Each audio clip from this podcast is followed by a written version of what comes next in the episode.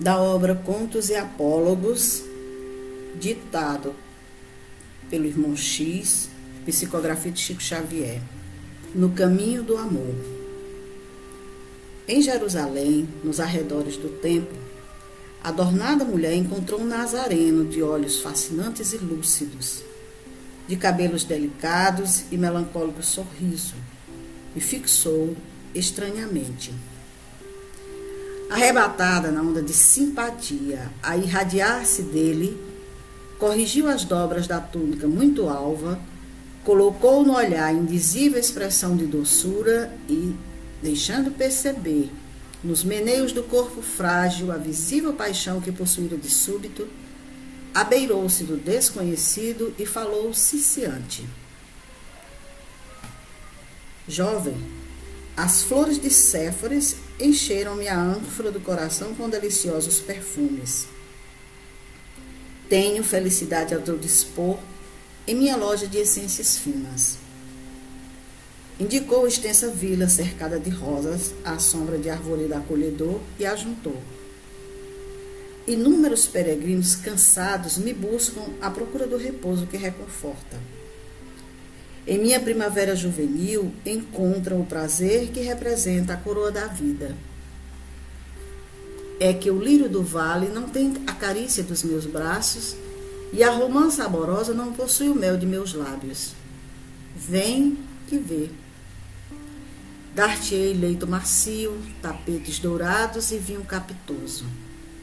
Acariciar-te-ei a fronte abatida e curar-te-ei o cansaço da viagem longa. Descansarás teus pés em água de nardo e ouvirás feliz as harpas e os alaúdes de meu jardim.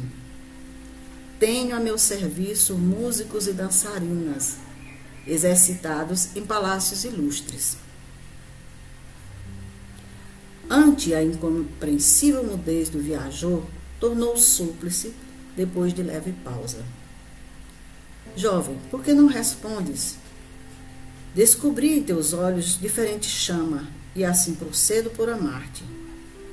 Tenho sede de afeição que me complete a vida. Atende, atende. Ele parecia não perceber a vibração febril com que semelhantes palavras eram pronunciadas, e notando-lhe a expressão fisionômica indefinível, a vendedora de essências acrescentou um tanto agastada. Não virás? Constrangido por aquele olhar esfogueado, o forasteiro apenas murmurou: Agora não. Depois, no entanto, quem sabe? A mulher, ajaizada de enfeites, sentindo-se desprezada, prorrompeu em sarcasmos e partiu. Transcorrido dois anos, quando Jesus levantava paralíticos ao pé do tanque de Betesda, venerável anciã pediu-lhe socorro para a infeliz criatura atenazada de sofrimento. O mestre seguiu-a sem hesitar. Num pardieiro denegrido, um corpo chagado exalava gemidos angustiosos. A disputada mercadora de aromas ali se encontrava carcomida de úlceras, de pele enegrecida e rosto disforme. Feridas sanguinolentas pontilhavam-lhe a carne, agora semelhante ao esterco da terra.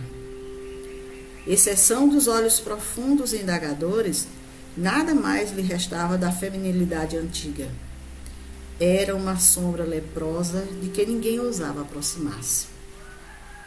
Fitou o mestre e reconheceu. Era o mesmo mancebo nazareno de porte sublime e atraente expressão. O Cristo estendeu-lhes os braços, tocado de intraduzível ternura, e convidou. Venha a mim, tu que sofres. Na casa de meu pai nunca se extingue a esperança. A interpelada quis recuar, conturbada de assombro, mas não conseguiu mover os próprios dedos, vencida de dor. O mestre, porém, transbordando compaixão, prosternou-se fraternal e aconchegou-a de manso. A infeliz reuniu todas as forças que lhe sobravam e perguntou em voz reticenciosa e dorida: Tu o Messias Nazareno, o profeta que cura, reanima e alivia, que vieste fazer junto de mulher tão miserável quanto eu? Ele sorriu, contudo, benevolente, retrucando apenas: Agora venho satisfazer-te os apelos.